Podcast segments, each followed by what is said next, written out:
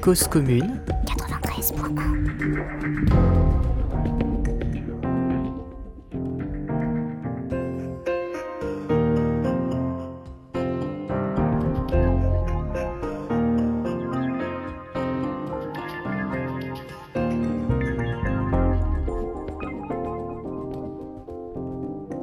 au salon du livre des lanceuses et des lanceurs d'alerte. Vous écoutez euh, Cause Commune. Nous sommes euh, en direct de ce salon qui est situé à Montreuil, à la parole errante. J'ai dit des lanceuses et des lanceurs d'alerte, mais nous sommes entourés euh, d'hommes. Ça va être un plateau d'hommes, comme l'a fait très justement remarquer un des cofondateurs de ce salon, Daniel Ibanez, qui est avec nous. Nous avons également trois autres invités pour ce direct qui va durer à peu près une heure. Nous sommes avec Didier Lestrade. Vous êtes journaliste et cofondateur d'Act Up Paris. Oui, bonsoir.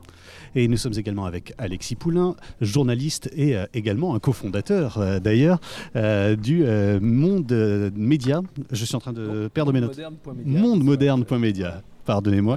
Et merci à vous d'avoir accepté cette invitation. Et puis avec Simon d'un collectif d'artistes, les artistes alertes qui exposent tout ce week-end.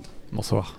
Merci à vous tous euh, d'être venus. L'idée de cette émission, de cette heure que nous allons passer ensemble, c'est de vous donner à tous qui nous écoutez l'envie de venir euh, à ce salon du livre des lanceuses et des lanceurs d'alerte. Et on va commencer par la question la plus simple. Lorsqu'on vient à la parole errante, à Montreuil, qu'est-ce qu'on trouve, euh, Daniel Ibanez?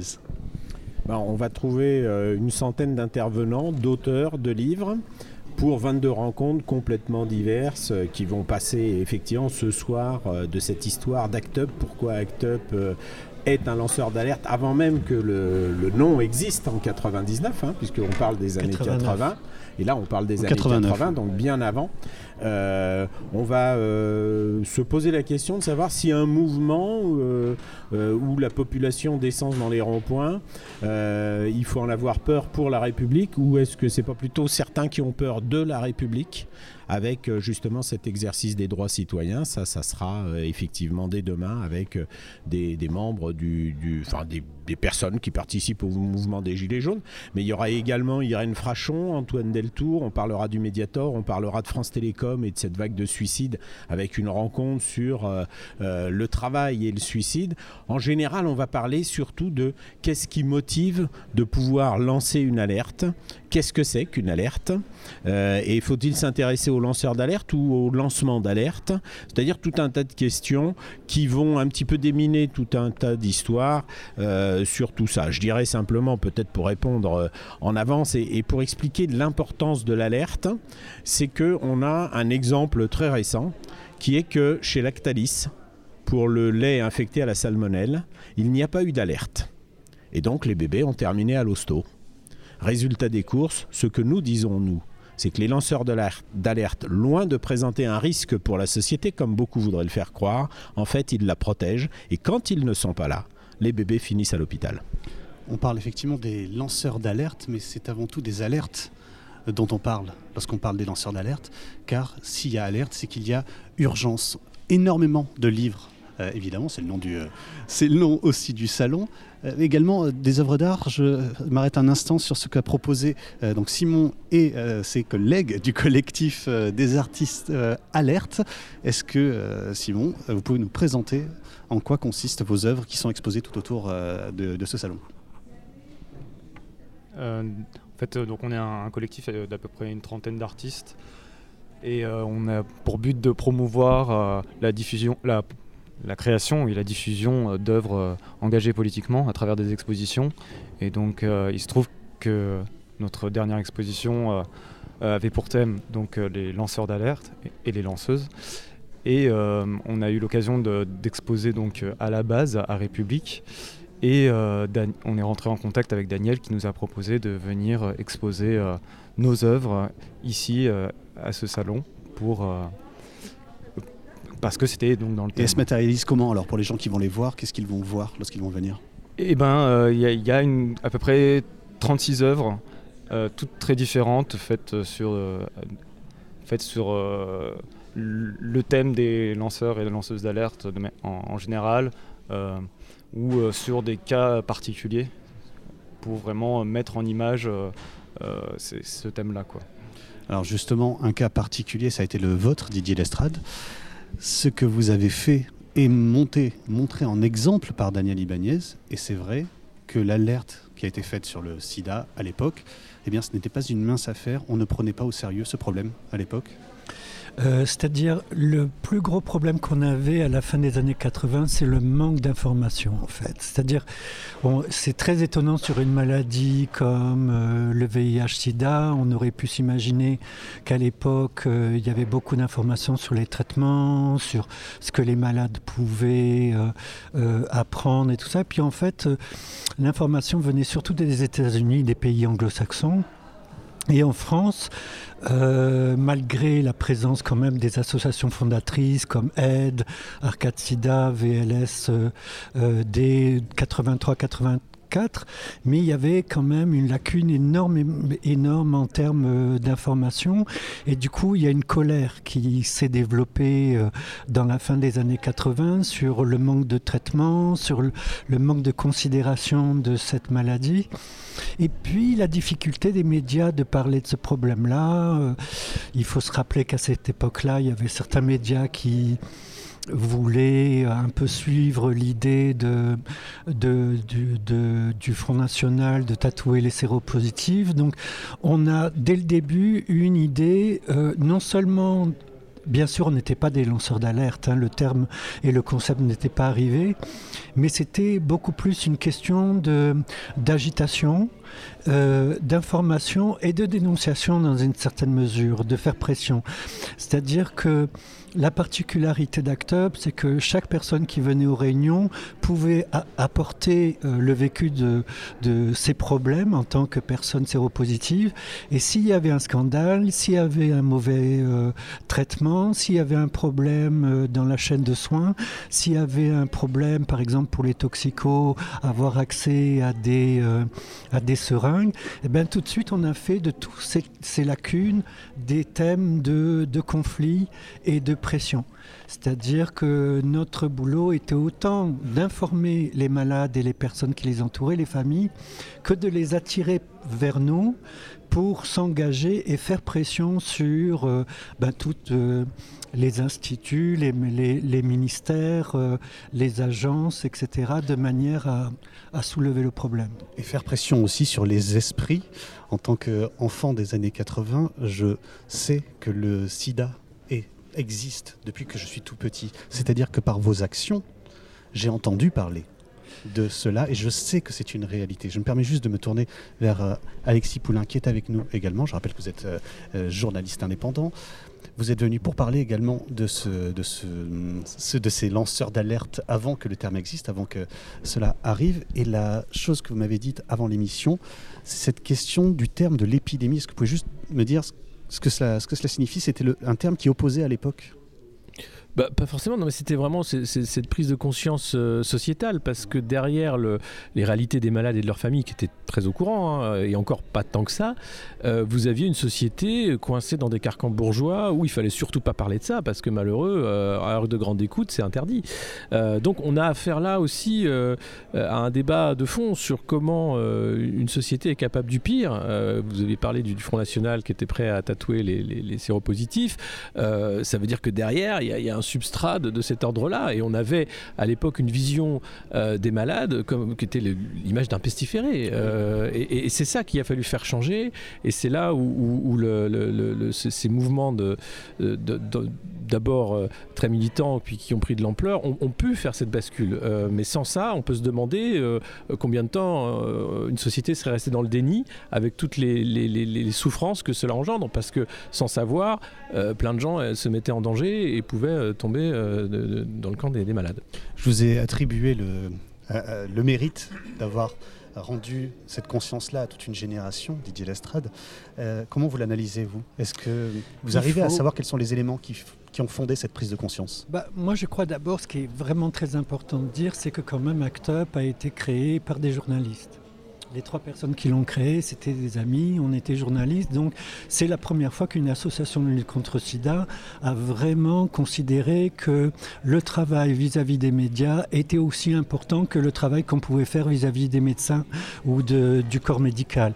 C'est ça qui a permis de dégoupiller cette sorte de chape de plomb parce qu'il ne faut pas oublier que quand même, dès notre arrivée, on a commencé à trois personnes, hein, première réunion 15 personnes, pas d'argent sur le compte, une association de loi 1901 typique. Quand même, dès les premiers mois, on a vu quand même que les médias étaient énormément intéressés par ce qu'on leur disait. Non seulement parce qu'on leur donnait des actions clés en main, avec l'argumentaire, les images, la dénonciation, le truc, la manif, mais parce que je crois que ces médias avaient vraiment besoin d'une nouvelle manière d'appréhender le VIH. Et tout d'un coup, on a vu des grandes chaînes télé, M6, France 2, etc., nous soutenir alors qu'on était un groupe qui n'avait que 3-4 mois. Donc je crois que c'est ça qui a été aussi un balancement. On a ça a permis aux médias de s'emparer de ce sujet qui n'arrivait pas à appréhender au préalable, sinon à travers le prisme de la terreur, de la maladie, de la défiguration, de la mort. Enfin, c'est ça le côté intéressant d'Act Up, c'est que cette révolte a permis de positiver les gens et de dire que cette colère pouvait servir à quelque chose. C'est-à-dire, nous, on a à Act Up que des gens en colère. C'est euh, euh, les gens qui venaient à Act Up, souvent, c'était des personnes qui étaient passées par aide. Et quand Ed voyait qu'il y avait des gens qui étaient ingérables, il disait bon, euh, allez chez Act parce que et c'est normal, c'était notre boulot, on n'a jamais pris ça mal. C'est-à-dire on savait que c'était notre travail d'accueillir les gens compliqués les gens qui en avaient, qui voulaient se battre ou qui étaient désespérés, et que justement ce côté démocratique d'Act Up leur donnait la parole et leur donnait la possibilité de s'exprimer et de, motiver les actions du groupe. Aujourd'hui, euh, Alexis Poulain, comment observez-vous l'attitude des médias vis-à-vis de ces alertes et de ces lanceurs d'alerte Est-ce que vous pensez qu'ils ont appris de ces expériences-là? Quand je dis les médias, évidemment, ça ne veut rien dire. Peut-être qu'il va falloir euh, faire un peu de tri. Mais justement, je, choisis ce, terme, euh, ces termes à dessein. Est-ce qu'il y a un mouvement de fond euh, parmi les médias, même les plus mainstream et les moins, les moins, même les moins concernés, pour tout de même prendre en compte la parole des lanceurs d'alerte Non, euh, c'est malheureux. Enfin, on est toujours euh, dans un système où le lanceur d'alerte est regardé avec suspicion, a très peu de soutien, malgré les annonces hein, de loi de protection des lanceurs d'alerte. La réalité, c'est que les législateurs, et en Europe, et à la Commission, et au Parlement, et ici en France, s'attaquent en réalité à la liberté de la presse et à la protection des lanceurs d'alerte. Et c'est pas nouveau. Là où on pourrait se dire qu'on aurait appris, et comme le disait euh, Daniel en introduction, euh, le lanceur d'alerte est là pour protéger la société, certainement pas là pour euh, l'inquiéter, mais à partir du moment où on remet les fondements bourgeois et la bienséance, parce qu'on va dire les choses qu'on ne devrait pas dire, parce qu'on va critiquer l'ordre étatique qui est défaillant, parce qu'on va critiquer un système qui est censé protéger et qui ne protège pas, alors on est, on est tout de suite, on, a beaucoup plus de mal pour prendre la parole que quand on va vendre une propagande ou un mensonge. Dernière, dernière affaire en date, enfin le Lubrizol, regardez la campagne de désinformation qui a été mise en œuvre pour faire tout pour soi-disant rassurer les populations. En réalité, c'était extrêmement peu rassurant et extrêmement inquiétant de voir que les gouvernants avaient les mêmes réflexes que pour Tchernobyl, euh, alors que euh, on n'est pas en 86. Enfin voilà, c'est-à-dire que 30 ans après, rien n'a changé, rien n'a changé. Et si on se retrouvait euh, demain avec encore une fois la, même colère, et cette colère on l'a aujourd'hui en réalité, prenez les, les, gilets jaunes, c'est une colère sociale, et on va parler de quoi? D'éléments radicaux Euh, tout cela parce que justement, ils ont besoin d'un vecteur pour prendre la parole et systématiquement, et quand vous parlez des médias mainstream, on les connaît, on voit en plus aujourd'hui euh, une volonté euh, de, l'État de reprendre la main sur euh, ce qui était un service public d'information qui devient un service d'État d'information. C'est extrêmement grave ce qui se passe. je prends pour exemple l'exemple de, France Inter, la directrice qui refuse de passer une annonce sur le référendum pour voter contre la privatisation d'ADP en disant que ça choquerait les auditeurs. C'est un choix politique.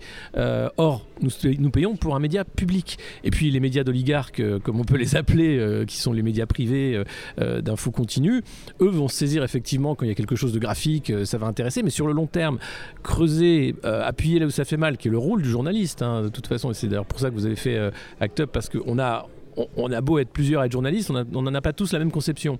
Mais je pense que le journalisme, c'est d'abord la critique sociale et c'est d'abord être, là justement pour euh, soit être soi-même lanceur d'alerte avec les dossiers qu'on vous apporter, euh, soit être là pour relayer cette parole le, plus possible. Or, euh, on a affaire à, un système politico-médiatique qui tient bon et qui fait tout pour. Bah, tout, va très bien, Madame la Marquise. Hein, voilà. Et pourquoi? Pourquoi? Bah, Parce que c'est le pouvoir, c'est l'argent. C'est un, intérêt très simple de dire à partir du moment où vous commencez à dévoiler. Enfin, aujourd'hui, on a un cas d'école incroyable, je, dévie un peu, mais euh, on n'a jamais eu euh, un moment euh, dans l'histoire où le roi est aussi à poil que Macron. là, on a un président qui est complètement à poil. Et pourtant, il est soutenu à bout de bras par des sondages politico-médiatiques qui sont ensuite relayés par des, éditorialistes qui vont dire que c'est un super président, c'est super ce qu'il fait. Et vous avez euh, la majorité de la population qui est vent debout, qui va faire une grève générale contre ces réformes parce qu'on n'est pas d'accord et on ne peut pas gouverner contre son peuple. Ça marchait il y a quelque temps. L'idée, c'est bien sûr de dire euh, dépossédons les gens de leurs droits de citoyen, notamment le, droit de vote, parce que les gens ne votent plus. Ils vont dire oh, vous savez, ça sert à rien de voter, de toute façon, c'est blanc-bonnet et bonnet blanc. C'est faux. Euh, il y, a des offres politiques qui peuvent répondre à autre chose que cette croyance en, le tous pourri. Euh, et, donc euh, l'idée c'est d'endormir, l'idée c'est de faire en sorte que tout aille bien. Euh, la réalité c'est que si vous sortez des, milieux autorisés, sécurisés, vous allez voir que non, ça ne va pas très bien. Et contrairement à ce que dit, les, gens ne choisissent pas de voir le, monde de manière négative. C'est juste qu'ils vivent un quotidien négatif, un, quotidien de, de lutte, un quotidien de difficulté. Et là, vous avez du mal effectivement à sourire. Et je rappelle que les gens pourront vous entendre, vous Alexis Poulain, également vous Didier Lestrade et euh, Xavier Coeur-Joly à partir de 19h. Euh, ce sera donc animé par Daniel Ibanez et ce sera sur la petite scène non, par Alexis Poulain. Par Alexis Poulain, c'est Ah, pardon, excusez-moi. par Alexis Poulain. Donc ce sera à, 19h euh, tout à l'heure à la parole errante. Euh, Daniel Ibanez, euh, lorsque vous avez fait ce programme qui est quand même assez conséquent, qui va toucher des sujets très larges, on a parlé des différentes alertes, on, a, on peut aussi parler des conséquences pour les lanceurs d'alerte, de, d'avoir pris ainsi un risque personnel. Et il m'est venu une image en voyant tous ces livres là. Il y a des livres partout pour chaque chaque euh, problème a un livre correspondant. Il m'est venu l'image de ces dealers qui traversent la Méditerranée avec plein de bateaux tous en même temps qui vont très très vite parce qu'ils savent qu'on pourra pas tous les choper en même temps. Il y en a bien un qui va se faire attraper mais pas les autres. Est-ce que ça ressemble un peu à la, société actuelle où on a tout un tas de brigands, tout un tas de gens malhonnêtes qui font en même temps leurs méfaits et qui par effet d'accumulation se rendent finalement inaccessibles? Si vous voulez, euh, l'objet du salon principal, c'est effectivement de délivrer l'alerte, puisque notre titre délivre et l'alerte se conjugue également par délivrer l'alerte ou délivrer l'alerte parce qu'il y en a quand même beaucoup qui sont encore en prison, que ce soit Rui Pinto, que ce soit Julian Assange, que ce soit Reality Winner, euh, y a, ou, encore dans une autre forme de prison, euh, Edward Snowden. Mais euh, donc il y a une véritable nécessité de libérer les lanceurs d'alerte. Euh, mais en fait, le slogan de ce salon, c'est promouvoir le passage de l'alerte à la lettre. Parce que le livre est un outil indispensable, un instrument incomparable de transmission euh, de l'information. Et en fait, à chaque fois, et, on aura d'ailleurs euh, euh, cette discussion sur euh, Parole de lanceur d'alerte avec Emmanuel Amar, celle qui a révélé les problèmes d'enfants nés sans bras dans l'Ain. Et, d'ailleurs, c'est extraordinaire. Un problème toujours nié d'ailleurs. Non, mais ce qui est extraordinaire, c'est qu'elle est payée pour justement faire des statistiques pour surveiller, pour surveiller les problèmes de dysfonctionnement de santé publique. Et le jour où elle dit, tiens, là, il y en a un, on dit, allez hop, on ferme l'observatoire. c'est un truc extraordinaire. Donc, elle va venir et elle va, elle va expliquer pourquoi elle a écrit un livre et pourquoi le livre, justement, a un rôle spécifique. Et donc, euh, en fait, il ne s'agit pas de dire publier plein de livres pour qu'il y en ait quelques-uns qui, qui sortent, mais le livre a véritablement cet avantage, c'est que par exemple par rapport à un reportage, alors qui est effectivement, si vous êtes diffusé sur France 3, sur euh, euh, France 2, etc., vous avez une grosse audience. Mais une fois que la télé est éteinte, il n'y a plus rien. C'est le néant. Le livre reste sur la table. Et le livre est vraiment une référence à l'écrit qui, se perpétue, sur lequel on peut revenir. Et quand on écrit le livre, on a aussi cette possibilité de resynthétiser, de réorganiser son argumentation, de la documenter parce que on est en matière d'alerte et bien évidemment la première chose qui se passe, c'est face à cette alerte, le discrédit, la disqualification, la diffamation, hein, les procédures en diffamation. Et en fait, on s'aperçoit très rapidement que la documentation est une véritable protection. Faut-il dire la preuve ou la documentation ou euh, euh, une information recoupée, etc. Peu importe le mot. Ce qui est important, c'est ça. Et le livre, le passage à l'écrit, permet vraiment ça. Ce qui est sûr, c'est que ici, sur ce salon, euh, on parlera bien sûr du climat, on parlera de la pollution, Lubrizol. Et je, promets que la programmation de la table sur les pollutions et les risques industriels était faite bien avant l'incendie de Lubrizol et que nous ne sommes pour rien dans cet incendie. Euh, mais ce que je veux vous dire, c'est que tous ces thèmes-là méritent effectivement de l'écrit, méritent un livre, parce que le livre a aussi une autre fonction. Alors, on est à la radio, ça ne se voit pas, mais si j'ouvre un livre, je l'ouvre à n'importe quelle page et je peux m'apercevoir de l'intérêt du texte, quelle que soit la page. Si je vous envoie un fichier informatique, vous allez scroller les deux, trois premières pages et vous n'irez pas au milieu. Et en fait, euh, voilà, le livre est quelque chose comme ça. Et quand on a fini de le lire, il reste comme là, quand même là. C'est un véritable objet. Et, là, c'est toute la différence. Ce salon, c'est la plus grosse librairie qu'il peut y avoir sur le lancement d'alerte. Et ce salon est l'unique lieu à l'année à ma connaissance, en tous les cas, euh, Alexis euh, pourra peut-être en parler, c'est l'unique lieu où on a tant de personnes qui sont dans le milieu du lancement de l'alerte, soit parce qu'ils s'y sont investis, comme ce collectif d'artistes d'alerte, alerte, qui, qui, ont décidé de leur propre initiative de faire ça. Et franchement, moi, je suis super content qu'on ait pu se rencontrer et qu'on ait pu monter ça ensemble. C'est vraiment un vrai plaisir. Mais c'est vraiment le seul lieu où on peut venir dialoguer directement avec une Irène Frachon, avec euh, une euh, Françoise Nicolas, avec n'importe qui, des lanceurs connus ou pas connus, des lanceuses d'alerte connues ou pas connues, des journalistes. C'est vraiment un endroit unique, exceptionnel. En tous les cas, à mon avis, c'est rare et c'était vraiment nécessaire. Alors je profite justement de la présence de Simon à cette table, du collectif euh, Les Artistes Alerte. vous me paraissez assez jeune. Comment, enfin pourquoi vous êtes-vous inspiré à ce moment-là des lanceurs d'alerte. Pourquoi avez-vous eu cette envie? Alors je ne sais pas si c'est un hommage, si c'est un relais. Quelle a été l'intention et quelle a été l'envie qui vous a guidé à faire donc toutes ces œuvres d'art qui sont aujourd'hui exposées? Bah, on voulait euh, s'emparer d'un thème qui est assez euh, méconnu en fait euh, quand même du, grand public et le, rendre accessible donc, au plus grand nombre à travers des œuvres graphiques, plastiques, tout ça. Et, vraiment, c'était cette volonté de, partage en fait sur ce thème-là, vraiment pas facile d'ailleurs, euh, parce que très complexe et, euh, parfois un peu dur. Hein. Je ne veux pas vous faire l'ambassadeur de la jeunesse, néanmoins, je voudrais savoir comment ça s'inscrit dans votre paysage personnel, ce phénomène-là, puisqu'on peut parler de phénomène, puisque j'ai l'impression que le terme est devenu quelque chose d'important assez récemment, ce phénomène du lanceur d'alerte. Comment ça s'inscrit dans votre quotidien et dans votre euh, construction politique et personnelle euh, en, mon nom, en mon nom, ouais, euh, oui, Bah, moi, j'ai déjà euh, une activité militante à côté, donc pas mal dans, notre collectif aussi. Donc, pour nous, ça nous parle, hein, bien sûr, et, on est assez bouleversé par toutes ces histoires et, aussi émerveillé parce que c'est vrai que c'est un idéal de justice qui, nous parle beaucoup. Donc, donc on a, on a voulu vraiment développer ce thème avec euh, ce qu'on sait faire le, mieux, c'est-à-dire euh, des œuvres. Ce que disait Daniel Ibanez, euh, c'était que les livres permettaient finalement à l'alerte de ne pas s'éteindre une fois la, flamme, nouvelle flamme qui n'était pas entretenue. Didier Lestrade, vous avez fondé ActUp, vous avez été parmi les premiers donc à essayer d'alerter sur la question du sida.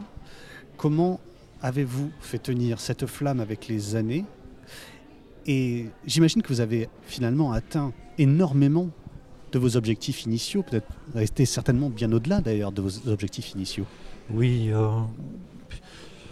enfin, c'est vrai qu'à un moment, Act Up est devenu une force tellement énorme avec plusieurs centaines de personnes. Tous les mardis soirs en, en, réunion publique, ce qui était dans les années 90 le seul endroit à Paris où on pouvait rentrer dans une formation politique ou associative qui était ouverte sur la rue et qui faisait, il n'y avait pas de tri.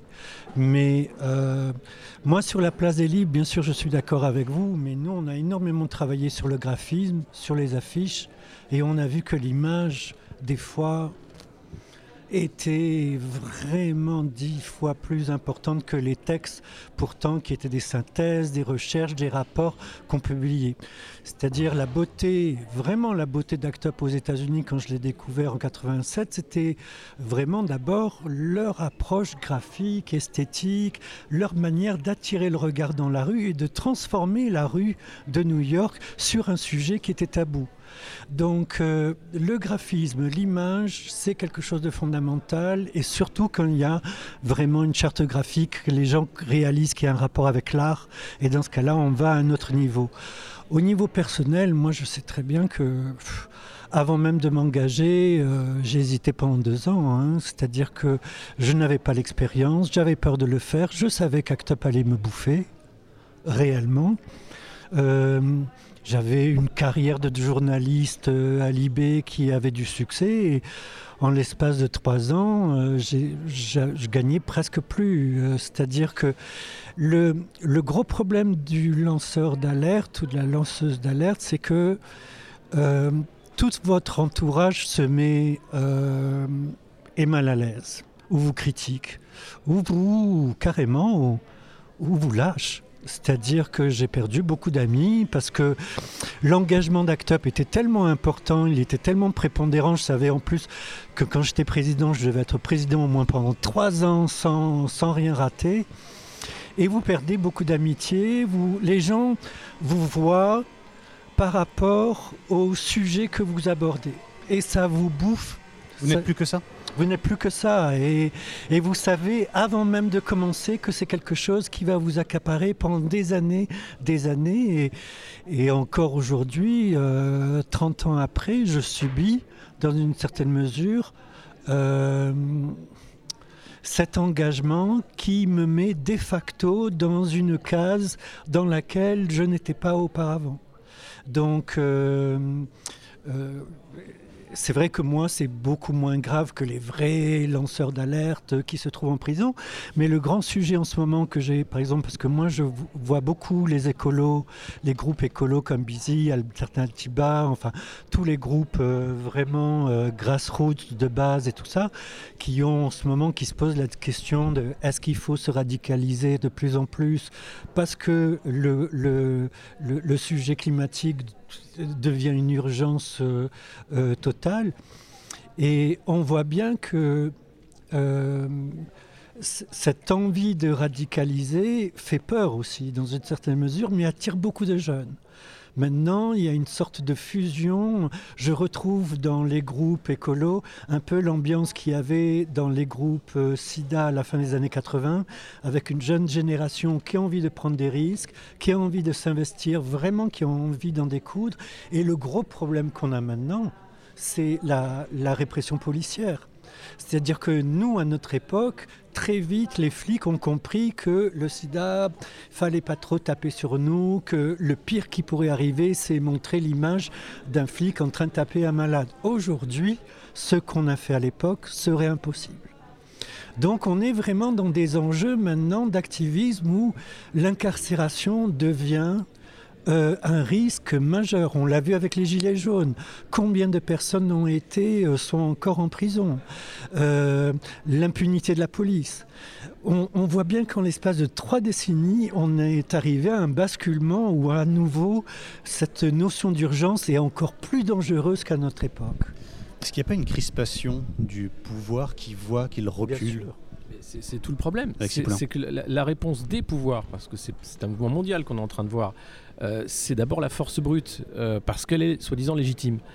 Elle est plus légitime à partir du moment où vous avez euh, des forces de l'ordre qui sont hors la loi, parce qu'elles cachent leur métrification, parce qu'elles sont couvertes, parce qu'elles organisent la violence sous le principe que finalement, eh bien, il n'y aura pas de jugement, il n'y aura pas de justice. Mais sans justice, il faut le rappeler, il n'y a pas de paix sociale.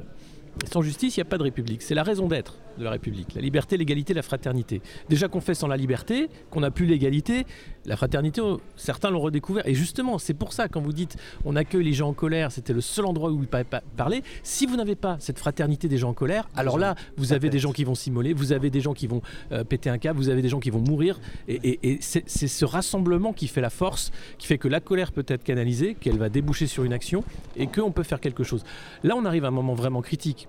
C'est-à-dire que toutes ces vagues euh, de, crispation, les masques sont tombés. Quand je disais que le roi est nu, c'est vraiment plus personne se cache. C'est-à-dire que ce régime, euh, qu'on appelle la démocratie, est une plutocratie de facto, c'est-à-dire que c'est le candidat avec le plus d'argent qui se fait élire systématiquement, quasiment, euh, et que ce candidat ne se fait pas élire pour représenter et gouverner par le peuple pour le peuple, mais pour gouverner pour quelques lobbies d'argent qui l'ont fait élire.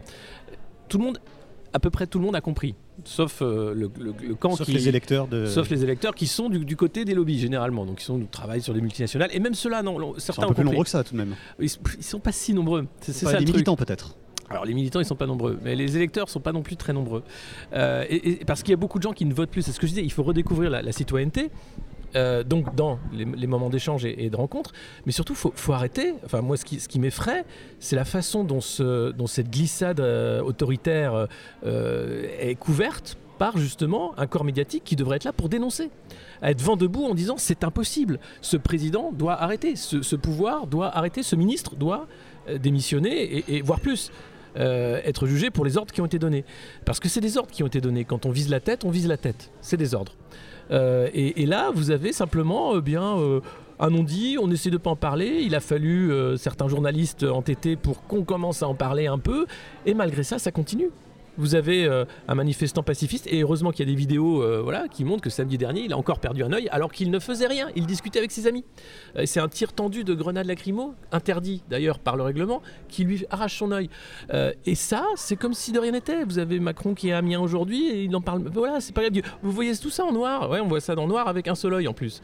Mais c'est pas grave. Il faut, faut sourire. Il faut sourire. Il faut se faire taper dessus et sourire. On dirait qu'il n'y a plus de d'échappatoire, qu'il n'y a plus de, de solution. Si, il y, a des solutions, mais il faut même ça, cela ne fait pas être aidé, qui est, nous, on est des médias indépendants. Euh, on n'a pas d'argent. On a généralement des durées de vie très courtes. On a du mal et on passe son temps à dire on a besoin d'argent, aidez-nous. Euh, les gens ne payent pas pour l'information. La majorité des gens ne payent pas pour l'information. On a autre chose, excusez-moi, on a autre chose. en, moins, juste Alexis Poulain, je voudrais juste terminer une seule seconde avec vous avant de passer la parole effectivement à Daniel Ibanez qui voulait, euh, qui voulait réagir. On a autre chose que nous, nous n'avons pas quelque chose que le pouvoir a, c'est la crédibilité de la parole. Lorsque une affaire sort, lorsque quelqu'un dit quelque chose, dévoile, prouve avec des documents à l'appui, une fois passé dans les médias, quels qu'ils soient, c'est-à-dire des médias contrôlés par des gens ou les médias réseaux sociaux, même les faits deviennent du parole contre parole.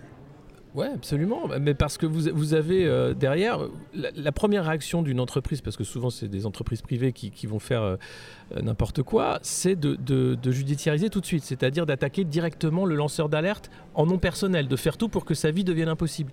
à partir du moment, mais, c'est ce que fait le pouvoir aussi d'une manière plus large sur les citoyens, c'est-à-dire il va vous rendre la vie impossible pour que vous puissiez surtout pas lever la tête et lever le poing. À partir du moment où votre vie, elle, est scandée par il faut trouver de l'argent pour payer le loyer, et, et puis c'est tout, bah, croyez-moi, c'est difficile de, lever la tête. Alors il arrive un moment où ça se fait quand même, au Chili ou ailleurs, même quand vous êtes totalement dépossédé, il y a un moment où c'est plus vivable. Et, pour que ça n'arrive pas, eh bien on va empêcher les rassemblements, empêcher le fait que les gens justement retrouvent la parole collective et la fraternité. Euh, donc euh, la parole contre parole, euh, c'est parce qu'on a une faillite d'un nombre euh, trop nombreux de médias qui ne font pas leur rôle en fait, qui est simplement celui de la critique sociale. Euh, et c'est pas c'est pas être politique, c'est pas un camp contre un autre. C'est il y a quelque chose qui va pas, notre devoir est de le dire. Oui, parce que les gens qui sont trop occupés à survivre n'ont pas que ça à faire que de lutter. Daniel Ibanez, vous vouliez rajouter quelque chose à ce que disait Alexis Poulin Oui, moi je voulais rajouter quelque chose parce que c'est un petit peu l'éclairage qu'on veut donner à ce salon et que l'on donne d'ailleurs depuis plusieurs années. En fait, sur la quatrième page de notre programme euh, est reproduite la Déclaration des droits de l'homme et du citoyen. Ah, je voulais vous interroger dessus, c'est parfait. Ah bah, voilà. Et, et, et c'est pas, pas innocent.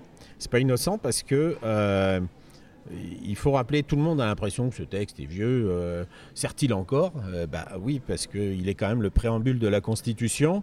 Et en fait, toutes les lois sont passées à ce filtre normalement.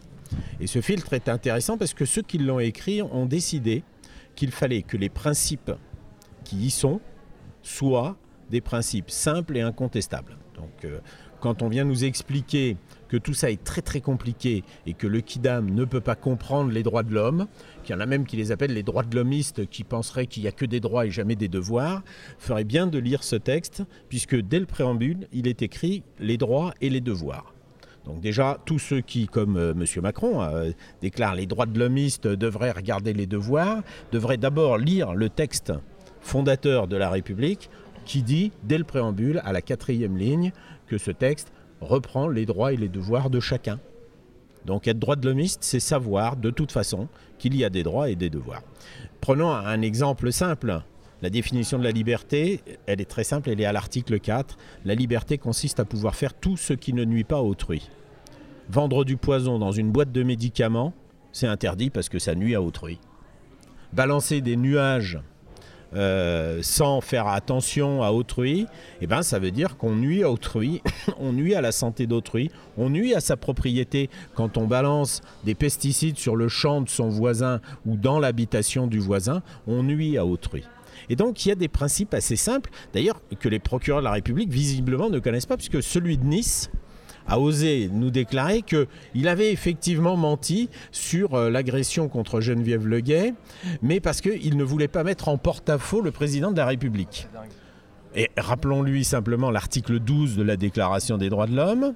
La protection des droits de l'homme nécessite une force publique qui est instituée pour la vente à qui on a confié la, responsabilité de la force publique, qui n'est pas la force de l'ordre, hein, parce qu'il y a un petit glissement sémantique entre le texte fondateur, qui est la force publique, vers les forces de l'ordre. Vous voyez, c'est bizarre.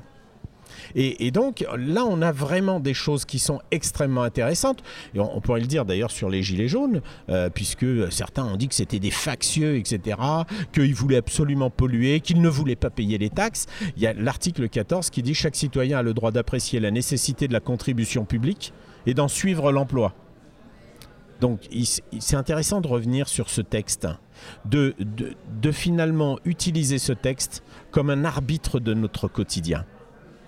C'est vraiment essentiel et l'alerte, finalement, c'est l'exercice du droit citoyen. Et l'exercice du droit citoyen, c'est l'exercice du droit fondamental, la liberté, la liberté d'informer, la liberté de s'informer, la liberté d'opinion, la liberté de publier et d'écrire, mais sans abuser de ce droit, c'est-à-dire sans aller diffamer, sans aller euh, euh, sortir des fausses informations qui, elles, sont réprimées par la, loi. Et donc, il me paraît absolument essentiel de rappeler ça. Et ce que l'on fera ici sur le salon, c'est toujours justement éclairer nos débats aussi à la lumière de cette déclaration des droits de l'homme, parce que euh, simplement, on, sait que M. Ciotti a obtenu un amendement dont il est très fier, qui permet de mettre dans chaque classe de primaire et de collège le drapeau tricolore, le drapeau européen et la Marseillaise. Je, le dis à tout le monde, la Marseillaise est très très utile dans les stades de foot et de rugby. Par contre, les 17 articles de la Déclaration des droits de l'homme et du citoyen sont très très utiles dans la conscience de comment on vit en société, comment on vit dans notre République. Et il serait bon que M. Ciotti les apprenne par cœur. Mais vous pouvez vous, livrer un petit, un petit micro-trottoir. On l'a fait, nous, pour le salon. Euh, demandez à qui que ce soit dans la rue, à l'Assemblée nationale, pouvez-vous me citer deux articles de la Déclaration des droits de l'homme et du citoyen je pense que nous allons être atterrés sur la connaissance du fondement républicain par ceux qui établissent la loi aujourd'hui. Et donc par ceux qui établissent les programmes scolaires aussi, visiblement. Euh, peut-être. Euh, Didier Lestrade, vous allez donc euh, témoigner sur votre parcours et sur le parcours d'Act Up. Il y a quelque chose qui m'a interpellé dans ce que vous avez dit tout à l'heure, à savoir que Ed vous envoyait les plus, euh, les plus en colère, je, mhm. vais un peu paraphraser, les plus en colère à vous, à Act Up. C'est un petit détail hein, quand même. Non, mais ce qui m'intéresse, là-dedans, c'est qu'il n'y a pas eu une concurrence entre Act Up et Ed? Vous étiez ensemble dans le même combat? Bien sûr, euh, mais vous, dans tout le milieu associatif, euh, si vous faites du macramé, il y a forcément une association concurrence à, côté qui fait des modèles qui sont meilleurs. Mais au-delà de ça, le VIH, et le VIH et le SIDA, c'est pas différent que n'importe quoi d'autre. Euh, vous avez une, une variété d'associations qui sont complémentaires, mais c'est vrai qu'il y a des associations qui sont dominantes. Et la position de dominante, souvent, euh, entraîne euh, un manque de coordination et de coopération avec les associations qui sont plus petites. Nous, nous ACT UP, on, était bien sûr en compétition avec euh, Aide. Aide avait dix fois plus de moyens que nous, mais nous, on avait une couverture médiatique qui était dix fois meilleure qu'eux. On entendait tout le temps parler d'ACT parce qu'on faisait des actions toutes les semaines et plusieurs fois par semaine. Et ACT UP, euh, faisait des, événements tous les trois mois, six mois. Donc la liberté d'une structure plus rapide, plus ouverte, plus autonome, plus... c'est exactement la même chose que les majors dans, la musique et les labels indépendants. Un label indépendant peut ré réagir tout de suite. Donc il y a eu toujours une compétition entre associations de lutte contre le sida. Ce qui est intéressant, précisément, c'est ce que je raconte dans mon bouquin, c'est qu'à partir de 92, on a réussi quand même, malgré ces divisions, à faire un travail interassociatif sur le médical, sur les traitements et rien d'autre. Parce qu'on savait que ce qui était fondamental, c'était les médicaments qui allaient nous sauver ou pas. Donc là, on a réussi à dégager un point de vue de consensus qui a favorisé le développement des traitements, qui a fait que les traitements ont été produits plus rapidement par les labos pharmaceutiques, ce qui fait que les gens ont arrêté de mourir et qu'on a eu vraiment un impact sur le suivi du patient à l'hôpital de son arrivée jusqu'à la fin. Jusqu'au... Donc en termes de changement de société, à travers le petit problème du sida, parce que si on veut parler, les, les, les hépatites, c'est beaucoup plus, l'asthme, c'est encore plus important. Il y a des maladies qui sont dix fois plus euh, tueuses à travers le monde que le VIH. Mais on a réussi, à travers d'un petit groupe d'associations a changé toute la structure des soins dans tous les hôpitaux de France et, et à l'étranger, et, et du moins dans, dans, dans, dans les départements d'outre-mer, ce qui veut dire qu'on a une capacité de réforme et de changement de de domaines euh, qui sont euh, éléphantesques comme le ministère de la Santé. C'est-à-dire quand vous arrivez à avoir une influence sur les labos euh, pharmaceutiques, le gros problème de maintenant, c'est les corporates. C'est ça pourquoi on est dans la merde. Les, corporations, les grandes, les multinationales. Quand vous avez des petits groupes comme ACT UP qui arrivent à influencer des labos internationaux, et les prendre au piège de leurs propres erreurs ou de leur propre retard et faire en sorte qu'ils changent de politique, ça veut dire que c'est un exemple pour d'autres sujets, dans l'écologie vis-à-vis de Total, vous connaissez toutes les, tout, toutes les cibles. Je vais être un petit peu terre à terre. Mais vous avez évoqué tout à l'heure Busy, euh, qui est en conflit parfois avec des gens comme Extinction Rebellion qui prônent la, euh, une lutte très pacifique. Ouais. Vous, c'est pour ça que je prenais cet exemple de l'époque, vous aviez forcément des approches différentes. Aujourd'hui, ces approches, lorsqu'elles sont différentes, idéologiquement différentes, elles semblent incompatibles et non, elles semblent elles sont complémentaires. Je, moi, je connais très bien Pisi et Extinction Rébellion. De toute façon, il fallait que ça arrive. Il n'est pas logique que l'exemple d'Act Up qui est euh, le ZAP, le fait de débarquer quelque part, le fait de bloquer une rue, de bloquer un magasin, de, mettre du sang sur les murs, de, faire pression vraiment sur la direction euh, de ces entreprises de ces, euh, ne fonctionne pas de la même manière pour l'écologie. La lutte contre le sida, c'est exactement la même chose que l'écologie. C'est une écologie de la sexualité, c'est une écologie, si je prends des traitements, je suis moins contaminant, donc je ne contamine pas les autres. C'est exactement la même chose que l'écologie. Donc, euh, je suis sûr que BC et Extinction Rebellion sont vraiment des associations, des mouvements complémentaires. Il y en a un qui a vraiment qui a repris l'exemple d'Act Up, qui est busy, même dans le détail des comptes rendus, de la prise de Vous y parole. reconnaissez un petit peu? Ah mais, mais j'ai aidé à la, fombra- à la fabrication, donc euh, pour moi Busy c'est vraiment l'association la plus correcte que je connaisse aujourd'hui en termes de de gestion, de, de, partage de la parole, de, de l'organisation interne, de, du, du dynamisme populaire. Extinction Rébellion, c'est quelque chose qui va faire beaucoup plus de dégâts en termes de médias, en termes de, de groupes, etc. Surtout à un moment où la rue, aujourd'hui, semble impossible à reprendre. Donc euh, non, je ne crois pas qu'il y a vraiment de compétition. Il y a, une, il y a, il y a une, euh, euh, un, un complément.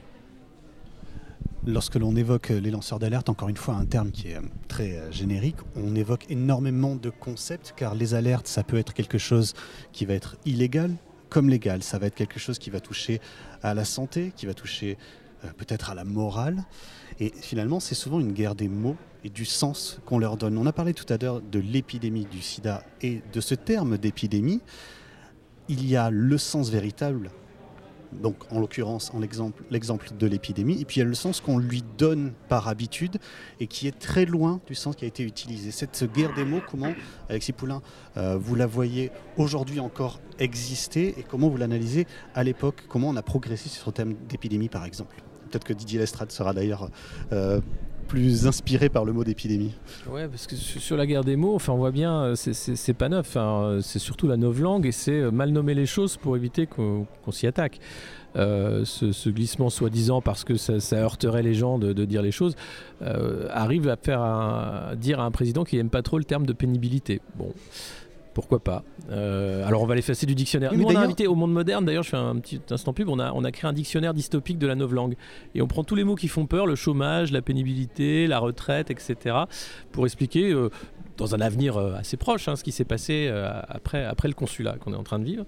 Chaque Et... mot exclut finalement une partie de la population. S'il n'est pas assez violent, non, il, il est... va exclure ouais, ceux qui sont. C'est pas qu'il exclut, c'est-à-dire que vous avez des mots, le dictionnaire de la langue française est assez riche en fait et fourni. Euh, on en crée d'ailleurs des nouveaux euh, assez souvent, mais il se trouve qu'il y a des mots qu'on voudrait vider de leur sens. Euh, or, ils ont un sens. Et s'ils existent, c'est parce qu'il y a une longue histoire derrière chaque mot. Ils viennent d'autres langues avant eux qui voulaient dire déjà une chose à cette époque. Et, et plus vous allez faire ce glissement sémantique avec tous les mots possibles, plus vous allez perdre les gens. C'est-à-dire qu'on est dans une confusion idéologique, mentale, politique totale. Si vous enlevez la langue aux gens, ils n'ont plus rien. Donc cette lutte pour les mots, elle est importante. Euh, ça va euh, de pair avec la lutte euh, par les images. c'est ce qui parle le plus. si vous perdez les mots, vous n'avez plus d'accès au réel d'une certaine façon. Enfin, c'est accès par la langue du moins. L'image, au moins, évite la parole. Donc évidemment, elle est, première et elle est, encore plus forte. Et c'est pour ça que dans, dans, dans, Act Up, dans la façon de faire, l'image était en avant.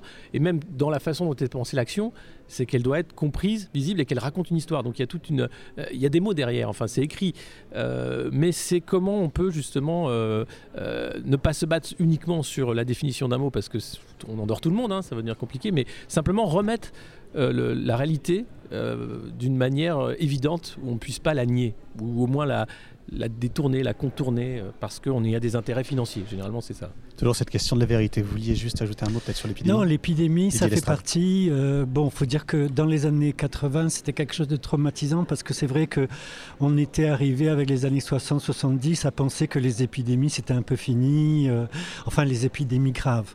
Euh, mais chez nous, c'est vrai que autant Act Up a été un des premiers groupes qui a vraiment insisté sur le politiquement correct et créé un nouveau jargon et tout ça, autant on a repris quand même tous les mots qui faisaient peur dans le lexique.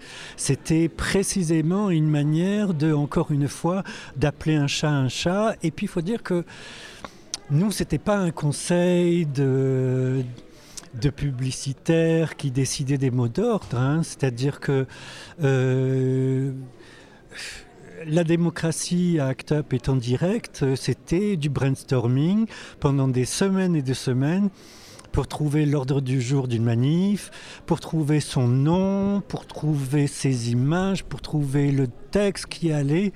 Donc ça pouvait être super rébarbatoire, euh, enfin, rébarbatif, excusez-moi, mais ça faisait partie de l'exercice aussi d'incorporer l'ensemble du groupe dans les mots d'ordre et les actions et aussi d'éduquer chacun sur la, patience qu'il fallait avoir par rapport aux idées ringardes qui étaient proposées. C'est-à-dire que on a utilisé ça un peu comme un jeu, mais c'était une manière vraiment de créer euh, un lexique qui appartenait à tous. Quand je vois maintenant la, la précarité tue, euh, pour moi, c'est le lexique d'Act Up 30 ans après. C'est-à-dire que on a fait Act Up tout, le machin tube, du tue, euh, enfin tout le monde tuait tout le monde. Donc euh, c'est vrai que ce qui est devenu une tarte à la crème actopienne au niveau du militantisme est maintenant rentré dans la société parce qu'à un moment on ne peut pas dire les choses autrement. Les gens crèvent quoi, les gens, les gens crèvent. Daniel Ibanez, vous vouliez peut-être ajouter quelque chose sur le sens des mots Oui, sur le, sens du mot alerte, parce que tout à l'heure vous disiez une alerte peut être illégale. Non. J'ai pas dit, j'ai pas dit illégal. Si, si, si, si. je pense que c'est les actions. Voilà. Les actions dénoncées. C'est dans ce sens-là, je pense. Oui, pardon, oui, c'est ça, de dénoncer quelque chose d'illégal. Mais comme ça m'a rendu confus, je voulais le préciser. je vous en prie. Euh, parce que euh, l'alerte n'est jamais illégale, puisque l'alerte est une information dont la gravité nécessite une réponse urgente de la société, des institutions. Informer sur la dangerosité, sur la transmissibilité du sida était une alerte, une alarme, une information dont la gravité nécessitait une réponse urgente. Devant le mur de surdité, il a bien fallu faire autrement. Oui, mais vous oubliez qu'il y a une chose qu'on a fait, c'est qu'on a vraiment personnalisé le combat à nous. Oui. À partir du moment où on, ne dénonçait pas vraiment euh, le ministère, euh, tel ministère parce qu'il foutait rien, c'était le ministre qu'on attaquait.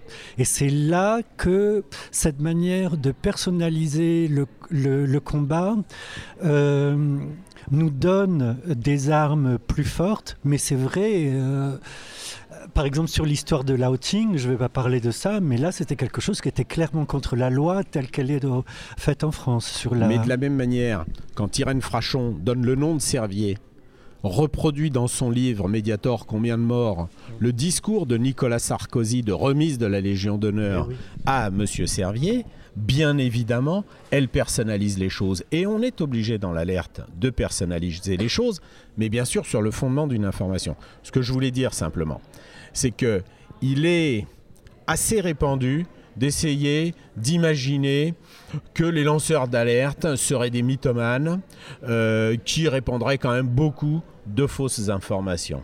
Une alerte, c'est très simple. Elle est vraie ou sinon elle est sanctionnée. Et donc c'est une information. Et il n'y a pas d'information qui soit fausse. Ce ne sont plus des informations. Hein. Le fait de même d'être d'information, c'est qu'elle peut être recoupée, etc.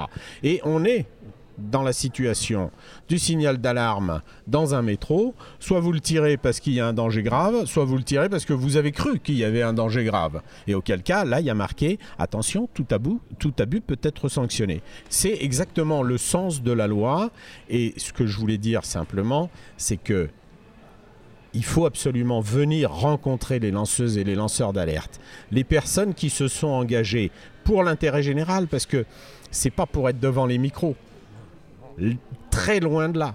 C'est véritablement parce que, en cohérence avec leur vision de l'intérêt général, la nécessité d'informer la population sur les dérives, sur toutes les dérives, quelles qu'elles soient, euh, sur les médicaments, etc., le fait de rendre cette information visible, c'est ça, lancer l'alerte.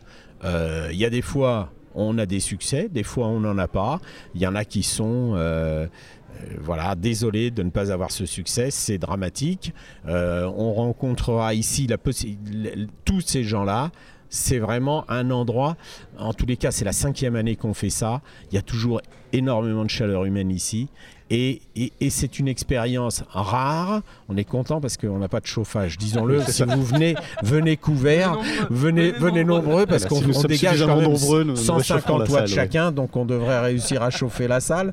Mais, mais euh, voilà, que, que chacun euh, prenne conscience que nous avons tous à exercer nos droits, que nous devons tous nous rencontrer et mutualiser ces expériences. S'il y a un maître mot sur cette édition, comment mutualiser nos savoirs, nos expériences. C'est le cas vraiment, et c'était vraiment là aussi de pouvoir profiter de ces expériences et de, cette connaissance, de cette lutte euh, d'Act Up et mutualiser ces réseaux, mutualiser ces informations. C'est vraiment tout ce qu'il y a à faire ici et rencontrer des gens extraordinaires, mais qui sont finalement des citoyens tout à fait normaux.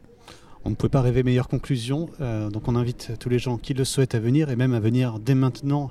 Donc à partir de 19h, ce sera la conférence avec, euh, je le disais, avec Alexis Poulain, animée par Alexis Poulain, avec Didier Lestrade, avec euh, Xavier Cœurjoli sur l'histoire d'Act Up et donc cette histoire inspirante d'Act Up.